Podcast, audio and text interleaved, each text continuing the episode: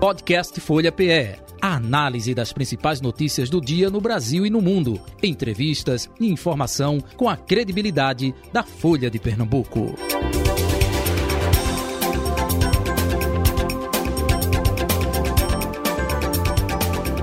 No estúdio da Folha FM, a presença do deputado estadual do PSB, Lucas Ramos. Deputado, seja bem-vindo.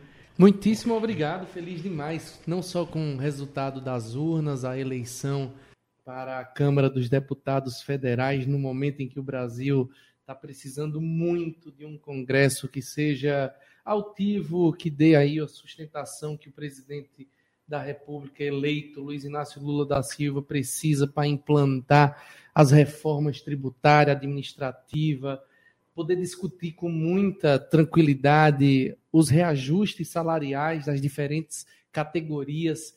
Eu não tenho a menor dúvida, Denis, Carol, ao tempo que cumprimento vocês e todos os ouvintes da Rádio Folha, eu vejo o quanto vai ser importante a gente ter ali naquela casa, em meio àqueles 513 deputados federais, 81 senadores da República, equilíbrio. Eu acho que está faltando isso ao Brasil essas manifestações continuadas, insistentes, né, com agressões físicas, até também às próprias forças policiais, como a que a gente viu mais recentemente e vocês abordavam antes da minha entrada no estúdio né, é, sobre a Polícia Rodoviária Federal, é um, realmente uma afronta né, à democracia, né, à civilidade. Eu acho que ao Brasil está faltando paciência, está faltando né, poder é, unir né, as diferentes forças políticas, ideológicas e olhar né, para frente e poder colocar aqui a sustentação necessária para a gente seguir gerando emprego, gerando renda, que é isso que o povo brasileiro mais precisa agora. Carol? É, Lucas, o PSB teve um papel aí bem, bastante estratégico na formação dessa frente ampla que elegeu Lula, né? Foi o PSB o responsável por abrigar Geraldo Alckmin nesse projeto. Então, como é que o senhor vê o papel de Geraldo Alckmin nessa, nesse novo ciclo que inicia e também o papel do seu próprio partido? Carol, vale ressaltar que o PSB, o Partido Socialista Brasileiro, foi o primeiro partido a tirar do isolamento essa candidatura à presidência da República, encabeçada pelo PT e por Lula. Né? Evidentemente que na hora em que a, discussão para a composição da chapa, nós emprestamos um grande quadro da política nacional, o ex-governador de São Paulo, agora eleito, Geraldo Alckmin, para a, ocupar a vice-presidência da República, num, numa grande demonstração de confiança que tem o presidente Lula, escala Alckmin para ser o coordenador da transição do governo Bolsonaro para poder chegar né, ao mandato a partir do próximo dia primeiro em condições de governabilidade, conhecendo né, principalmente a peça orçamentária que foi encaminhada para o Congresso Nacional. E sem dúvida nenhuma o PSB ele traz né, consigo uma das grandes respostas nas urnas, né, como em Pernambuco, por exemplo, Luiz Inácio Lula da Silva ter 65% dos votos para presidente da República, em um estado governado pelo PSB, por, pelo governador Paulo Câmara, que foi o primeiro aliado né, do presidente Lula, e eu não tenho nenhuma dúvida, Carol, de que a gente vai continuar contribuindo com a gestão do PT, com a gestão de Lula, e consolidando cada vez mais a Frente Popular de Pernambuco, né, que conta aqui no nosso estado com lideranças é, políticas como o senador é, Humberto Costa, reeleito com a nossa ajuda em 2018 e que agora se fortalece cada dia mais né, com essa unidade também em 22. É, deputado, essa força que o senhor diz que garantiu a vitória de Lula no Estado, essa força ela não garantiu, em primeiro turno, a vitória de Danilo e, em segundo turno, né, aliada a essa força aliada à Marília, também não conseguiu. Né, qual vai ser a sua postura no Congresso? Qual deve ser a postura do PSB aqui diante do governo de Raquel Lira? Olha, Denis, apesar dos dados mostrarem né, a impopularidade do governador Paulo Câmara, eu vejo nele um líder que, com muita responsabilidade, conduziu o nosso Estado nos últimos oito anos e que vai na sua sucessão, oferecer condições ainda melhores do que encontrou quando recebeu do ex-governador João Lira, e que agora Raquel Lira tem essa oportunidade de encontrar um Estado com as contas públicas sanadas, né, com respeito à lei de responsabilidade fiscal, com enquadramento né, na lei de responsabilidade que permite, inclusive, tomada de empréstimos né, numa grande margem para que, em operações de crédito, possa investir, né, gerar emprego e gerar renda, como eu falava agora na abertura do quadro da nossa entrevista, e que, sem dúvida nenhuma, a nossa governadora Raquel teve o apoio, se não de todos, mas de quase todas as lideranças políticas do PSB que não encontravam em Marília nenhuma condição para governar o nosso Estado. E em Raquel, a gente enxergava sim, fiz parte né, desse palanque vitorioso que deu a ela é, a chance de ser governador a partir de 1 de janeiro próximo e que, junto de outros companheiros do PSB, né, com a nossa bancada de deputados estaduais e também de deputados federais, a gente dar condições para ela trabalhar. Continuo achando que o melhor candidato que Pernambuco tinha chamava-se Danilo Cabral pela sua experiência, né, a, o seu domínio sobre a máquina pública, profundo conhecedor das políticas sociais transformadoras e profundas que o PSB vem implantando, desde Miguel Arraes de Alencar, exemplo né, do chapéu de palha, passando por Eduardo Campos e continuada por Paulo Câmara. Danilo traz na bagagem a experiência, traz o compromisso com essas políticas públicas de inclusão social e de combate às injustiças que sem dúvida seria um grande governador para Pernambuco. Mas a resposta das urnas né, não foi favorável e a gente precisou tomar uma decisão no segundo turno. O deputado Danilo Cabral disse aqui, inclusive, que iria para a oposição a Raquel, uma oposição responsável, mas que seria oposição. O PSB vai para uma oposição dividido, ou seja, uma parte vai fazer oposição e a outra parte vai apoiar o governo de Raquel? Existe um termo muito usado pela política que é o da oposição responsável. Né? Se dar apoio né, sem subir no palanque for ser oposição responsável, eu acho que talvez seja esse o termo melhor empregado para o que a gente vai viver. Eu, particularmente, quero ajudar a Raquel a fazer um governo memorável. Afinal de contas, a gente já faz história quando escolhe a primeira governadora mulher em Pernambuco, um estado de lutas libertárias, sempre na vanguarda do progresso, e a gente tem né, aí a oportunidade de ver uma mulher liderar os destinos dos pernambucanos pelos próximos quatro anos, e eu vou fazer de tudo, inclusive o meu papel na Câmara dos Deputados Federais, para fazer a ponte entre a governadora Raquel e o presidente Lula, para a gente atrair recursos, investimentos, formalizar convênios e poder realizar aqui grandes obras como a ampliação do abastecimento de água, do tratamento do esgoto, a gente levar saneamento para as milhões de famílias ainda desassistidas no nosso estado, dentre tantas outras ações prioritárias, como, por exemplo, a conclusão né, da Transnordestina, para a gente poder né, trazer um novo eixo de desenvolvimento econômico para o nosso estado, interiorizado, afinal, eu venho lá do sertão, eu venho de Petrolina, e é lá onde a gente quer ver o progresso né, acontecer com mais intensidade, trazendo oportunidade para todo o estado. É, Lucas, é, realmente fica uma, o PSB ficou numa situação aí bem atípica, né? Boa parte do partido se dividiu, uma parte ficou com Marília, outra parte ficou com Raquel. Uma pequena parte com Marília, né, Carol? Bem pequenininha. Podemos dizer. Agora, como é que fica também a posição desses deputados, né? Porque não tem como você defender um governo e quando ele ser eleito você fazer oposição, né? Você tem que, se você brigou para colocar ele lá, você tem que defendê-lo.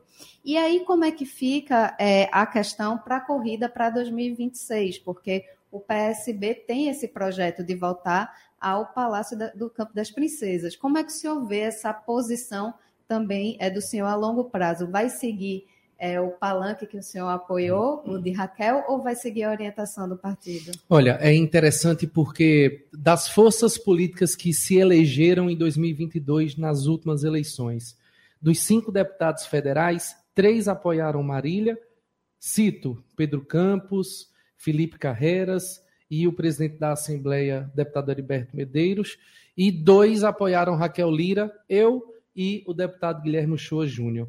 Já na Assembleia Legislativa, a maioria da bancada eleita apoiou Raquel Lira no segundo turno. Ou seja, essa divisão realmente existe dentro de uma, de uma discussão em que ajudará mais ainda Raquel, pois é na Assembleia Legislativa que ela precisa de governabilidade e não no Congresso Nacional. Ou seja, se a maior bancada, né, que é a do PSB na Assembleia Legislativa, decide por apoiar o governo de Raquel Lira, as pautas que serão encaminhadas pelo Poder Executivo terão certamente ali é, um bom andamento nas comissões temáticas e em plenário. Não vai haver obstrução, não vai haver. A discussão política sempre existe, Denis, mas com responsabilidade. Né? E a gente percebe que Raquel vai numa situação muito mais confortável, pelo menos nesse início de mandato. Claro que isso passa por uma composição de governo, por exemplo, alguns deputados ali estão de olho né, em situações de ocupar espaços que possam, na gestão, dar diretamente a contribuição, e isso vai trazer a perspectiva dos suplentes assumirem o mandato. Então, todo esse arranjo que passa, inclusive, por Brasília, por exemplo, eu tenho certeza que o presidente Lula está olhando agora para a mensagem que o deputado Gonzaga Patriota mandou para ele. Como primeiro suplente, o decano da Câmara dos Deputados não se reelegeu na última eleição. E aí, será que Lula tem interesse nessa campanha né, pró Gonzaga Patriota para que ele possa assumir o décimo mandato como deputado federal? E isso passa a tirar um deputado né, de Pernambuco da Câmara e levar para compor é, na esplanada dos ministérios. Então, isso é um conjunto de ações que os nossos líderes, Lula, presidente, e a governadora Raquel, vão ter de exercício até o dia primeiro, quando irá tomar posse né, como governador e os seus secretários.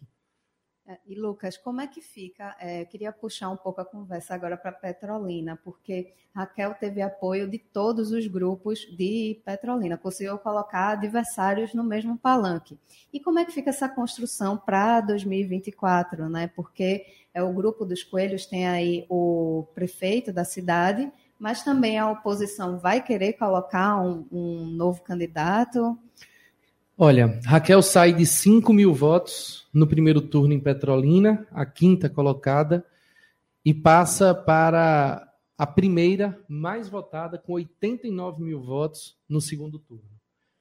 Esse crescimento deve-se, evidentemente, ao desembarque de todas as lideranças políticas de Petrolina que não estiveram com ela no primeiro turno e que no segundo turno encontraram ressonância exatamente nessa capacidade de articulação e de junção, de união que Raquel Lira demonstrou ter ao longo né, da sua é, campanha no segundo turno. Não só eu, do PSB, como Gonzaga Patriota, mas também Miguel Coelho, que teve quase 800 mil votos no Estado para governador no primeiro turno, né, Odaci e do de Amorim, do PT e que encontraram aí em Raquel essa mesma condição né, de unidade, e a gente vê realmente que ficou isolado o ex-prefeito de Petrolina, Júlio Lócio, que amargura derrotas desde 2016, quando não conseguiu eleger o seu sucessor, o então candidato vereador Edinaldo Lima, e de lá para cá só colecionou derrotas.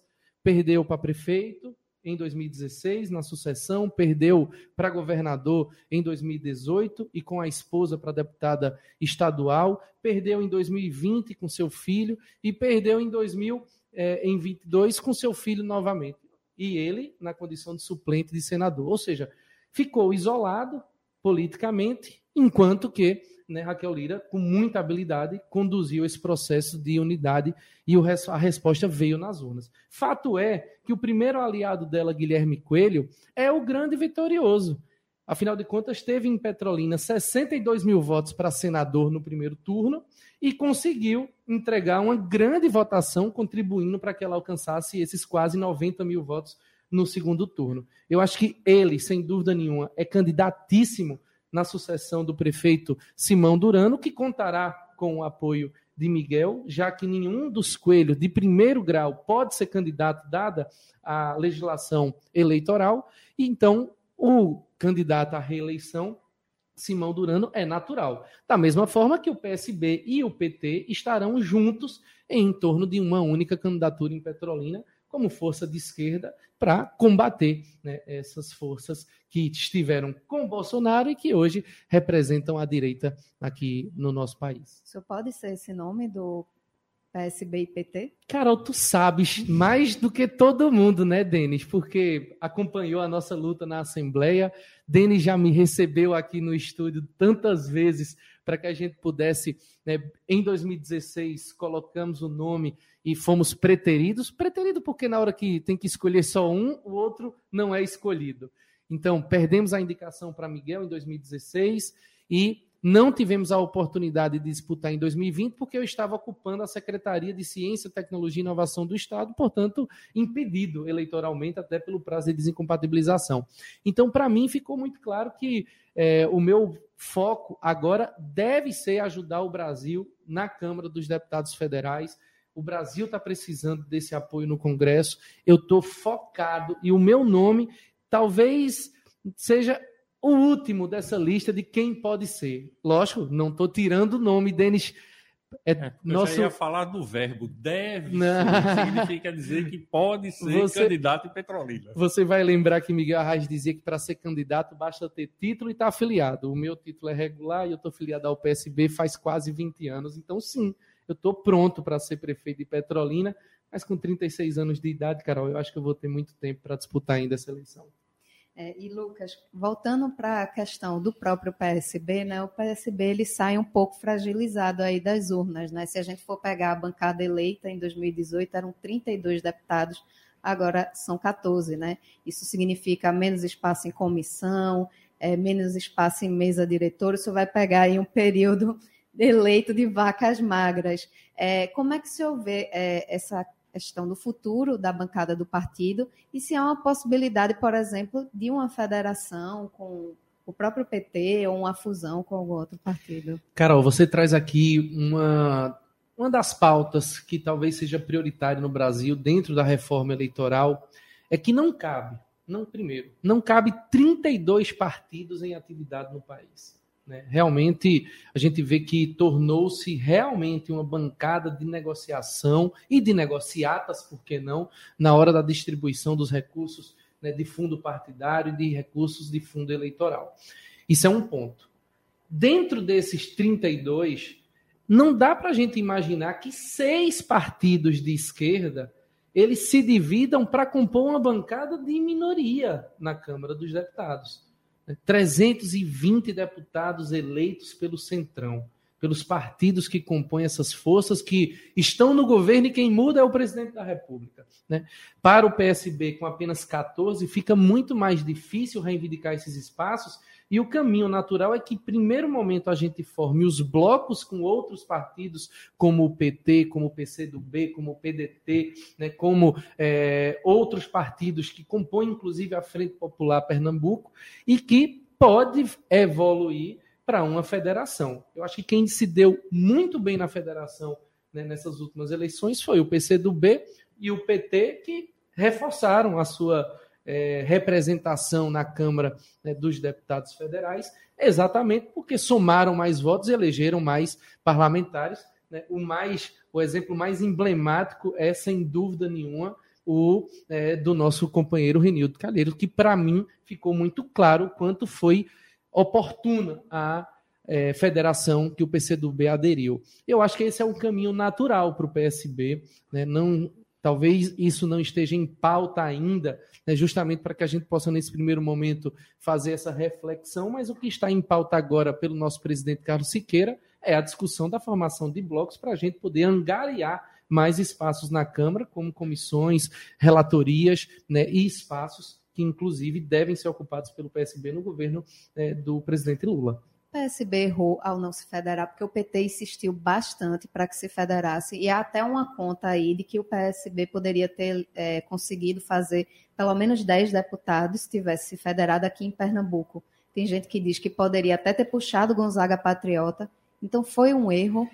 Eu acho muito difícil, porque se você pegar o resultado das eleições em 2018 em que havia ainda a oportunidade de coligação de partidos, que nada mais era do que uma federação, nós elegemos oito parlamentares, mas com Raul Henri, do MDB, com André de Paula, do PSD, e com Renildo, do, PC, do é, PCdoB. Nós repetimos em 2022 os cinco deputados eleitos em 2018. Os cinco do PSB, evidentemente. João dá a vaga a Pedro e chegam né, aos lugares de Gonzaga, de Milton e de Tadeu, chega é, Lucas Ramos, é, Guilherme Shoa Júnior e é, Heriberto Medeiros. Ou seja, foram cinco do PSB eleitos em 2018 e são cinco eleitos em 2022. Então nós não erramos em nada.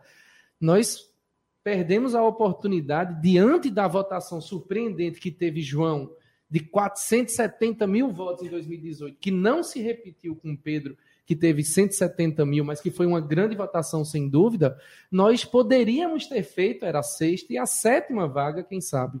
Mas acho que a resposta né, das urnas ela é, teve um impacto muito forte com o bolsonarismo, que cresceu 100 mil votos na Assembleia Legislativa, que foi a votação né, do é, Coronel Feitosa, que cresceu 100 mil votos em relação à eleição anterior, né, alcançando aí 150 mil votos que o reelegeram, e da mesma forma nós tivemos aqui é, André é, Ferreira, que teve 100 mil votos a mais, 250 mil dessa vez, né, na, em relação a 2018. Ou seja, o bolsonarismo realmente tirou esses votos né, do PSB que estiveram conosco em 2018. E Lucas, qual... o grande prejuízo. Sim. É, qual é a perspectiva é, também de algum pernambucano, por exemplo, o governador Paulo Câmara, o próprio Danilo Cabral, de serem escolhidos aí para ser ministro de Lula? Você tem essa perspectiva? Carol, não tenha dúvida de que Danilo Cabral, de que o governador Paulo Câmara terão um papel fundamental no governo Lula. A gente não sabe ainda qual será esse espaço reservado, mas eu não guardo nenhuma dúvida de que eles terão uma missão, sim, né, com o presidente Lula. Afinal de contas, foram né, quem empunharam a bandeira desde o primeiro momento e que ajudaram na construção, inclusive para tirar do isolamento o presidente Lula ainda na pré-campanha, né, levando o PSB para a base de governo e sobrou daí a indicação para a vice-presidência da República. Portanto, eu não vejo como Pernambuco não está representado na composição da esplanada dos ministérios a partir de janeiro. Né? De outro lado, existe também uma perspectiva do Congresso Nacional e a maior bancada dentre os 14 ser justamente a de Pernambuco, cinco de 14 são pernambucanos, que pode dar espaço para uma composição, um realinhamento de forças políticas, de, por exemplo, tirar um pernambucano para assumir o ministério, para que possa Lula trazer né, para o Congresso Nacional Gonzaga Patriota mais uma vez, a décima vez. Então, não tem como. O PSB estará representado no governo, dando a contribuição diretamente ao governo do presidente a partir do próximo ano. E, Lucas, só é, para fechar um pouco, você falou desse avanço do conservadorismo né, aqui em Pernambuco e avançou bastante, inclusive aqui no Recife. Né? E o PSB tem, entre suas eleições prioritárias para 2024, a reeleição de João Campos, né, a principal aposta do futuro do partido.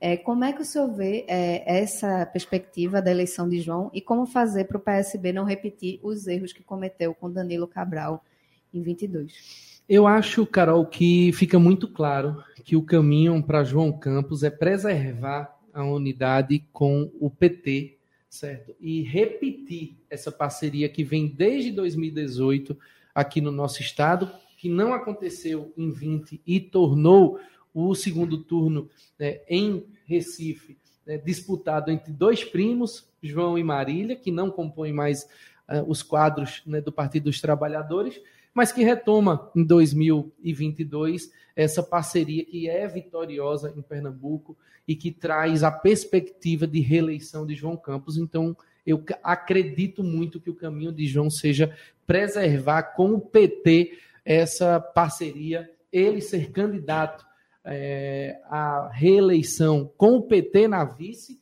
e poder garantir o apoio para a sucessão é, em 2022. 26 para o governo do estado. E aí eu quero lhe dizer, é, Carol, que com tudo que nós construímos, principalmente nas gestões de Eduardo Campos e de Paulo Câmara, eu acho que esse realinhamento que está acontecendo no Brasil com a volta do presidente Lula, se ele estiver bem avaliado ao final do seu primeiro mandato, eu não tenho dúvida de que a parceria PSB e PT vai se repetir para o governo de Pernambuco, mas de forma inversa. O PSB apoiar um candidato a governador pelo PT, como Humberto Costa, que tem todas as condições, né, no final do seu mandato como é, senador da República, com idade e com alinhamento com o presidente Lula bem avaliado, se assim estiver, o PSB pode oferecer aí uma composição indicando a vice, e aí João Campos, reeleito prefeito do Recife, será fundamental para dar sustentação a essa chapa. Então, porque se fala bastante de caso João se, é, consiga se reeleger, ele seria o nome natural para disputar o governo Aliás, do ele Estado. tem sido né? preparado para isso. né? Exatamente. Tanto é que muitos governadores saíram da prefeitura do Recife, né? historicamente, Jarbas Vasconcelos, é, o próprio Joaquim Francisco. Então, o PSB poderia, então, abrir mão, né? Porque quando o senhor falou assim, vamos colocar o PT na vice de João Campos, eu já estava pensando que vocês iam abrir mão da prefeitura do Recife, né? Caso João Uhum. fosse para o governo. Então, há é, essa questão de uma composição maior com o PT. Exatamente. Com vistas a 2026, poderia reproduzir facilmente essa unidade que vem dando certo. Né? Se você pegar o resultado da eleição de 2018, Paulo Câmara foi reeleito com o PT no Senado em primeiro turno. Se a gente trouxer a perspectiva de que o presidente Lula vai fazer uma boa gestão nesses primeiros é, quatro anos do seu mandato, ele não fala em reeleição, mas chegar ao final do primeiro mandato em condições de disputar, significa que um candidato majoritário do PT sai muito mais fortalecido para o governo de Pernambuco do que de outro partido. Isso não faz da gente adversário, nem faz da gente concorrente. Eu acho que isso são projetos complementares que podem ajudar, inclusive, João Campos na sua reeleição em 2024. Agora, Lucas, como é que fica para amarrar esse discurso para a população do Recife? Porque na eleição de 2020, João fez um discurso muito crítico ao PT. Ele disse que, inclusive, não iria indicar nenhum petista para sua gestão. E como é que fica agora para a reeleição ele botar um petista na vice, estar com o PT para conseguir se reeleger? Eu acho que são quatro anos né, que João, nesse primeiro biênio, né, ele tem a oportunidade de fazer uma gestão muito mais técnica, muito mais voltada para a administração da cidade, para a gestão dos problemas e, sobretudo, a solução, que é o que o Recifense quer. Solução na mobilidade, solução né, no problema que é já aqui é, entranhado né, na nossa realidade, que é o problema de deslizamento de barreiras e que eu tenho visto uma energia muito grande de João Campos para resolver.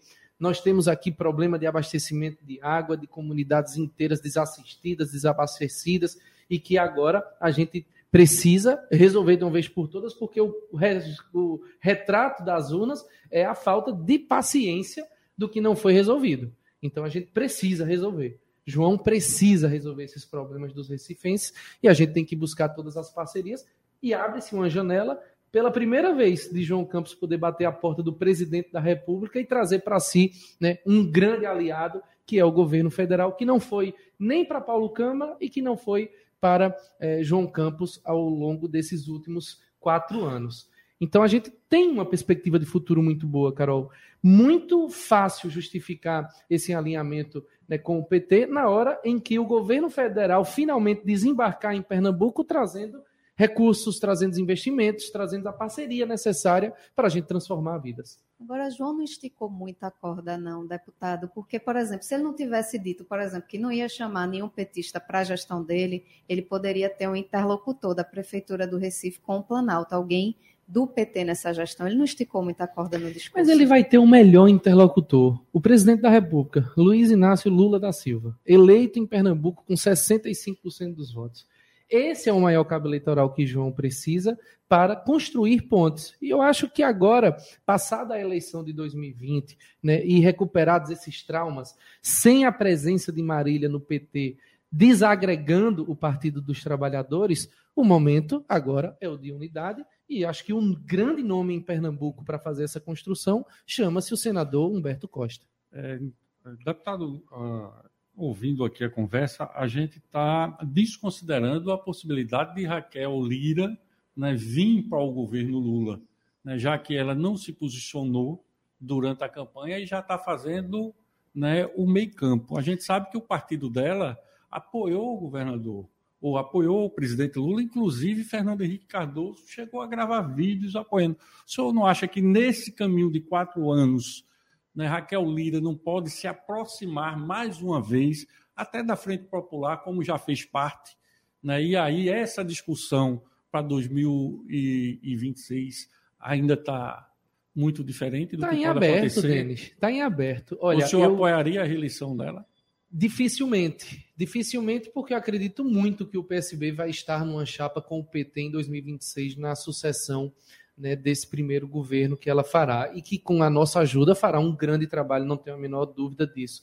Mas se acontecer do desembarque dela formal como a base de apoio ao presidente Lula, pode ter certeza de que vai acontecer o que aconteceu em 2022. Lula tem mais de um palanque aqui nas, na nosso, no nosso estado, aqui em Pernambuco. Lula conseguiu unir muita gente, mas não vai conseguir unir o PSB né, e Raquel Lira difícil, aqui no estado. Muito difícil. Então, não, não oficialmente. Não oficialmente, né? Porque... é. Então, é, tem aquela história do Santo Lula, o Santo Lula não vai conseguir unir aqui. Na disputa então, de 2026. Eu acho que nós passamos tanto tempo pedindo voto para Lula que acabamos né, condenando o nosso pouco tempo que restava ali nos 45 dias de campanha né, para a gente defender o nosso legado, o legado do PSB, as ações, o que fizemos. Muito discutiu-se o plano nacional e pouco discutiu-se Pernambuco, que nós né, construímos ao longo de 16 anos, oito né, de Eduardo e João Lira e oito de Paulo Câmara. Então eu acho que é o momento do Santo Lula ele fazer um grande milagre no Brasil e a gente ajudá-lo, evidentemente, fazendo tudo o que for preciso e necessário para a gente garantir a ele governabilidade lá no Congresso Nacional. Ok, então nós queremos agradecer a participação do deputado do PCB, Lucas Ramos, aqui no nosso Conexão Notícias, né, no Folha Política. Até uma outra oportunidade. Eu quero agradecer aqui a audiência, a paciência do ouvinte e dizer aqui que estou sempre pronto para atender o convite de vocês, sempre que necessário for, no estúdio por telefone, da forma que for, a gente poder trazer aqui nas ondas da Rádio Folha FM a prestação de contas do nosso mandato e, evidentemente, é, a expectativa de futuro. Podcast Folha PE. A análise das principais notícias do dia no Brasil e no mundo. Entrevistas e informação com a credibilidade da Folha de Pernambuco.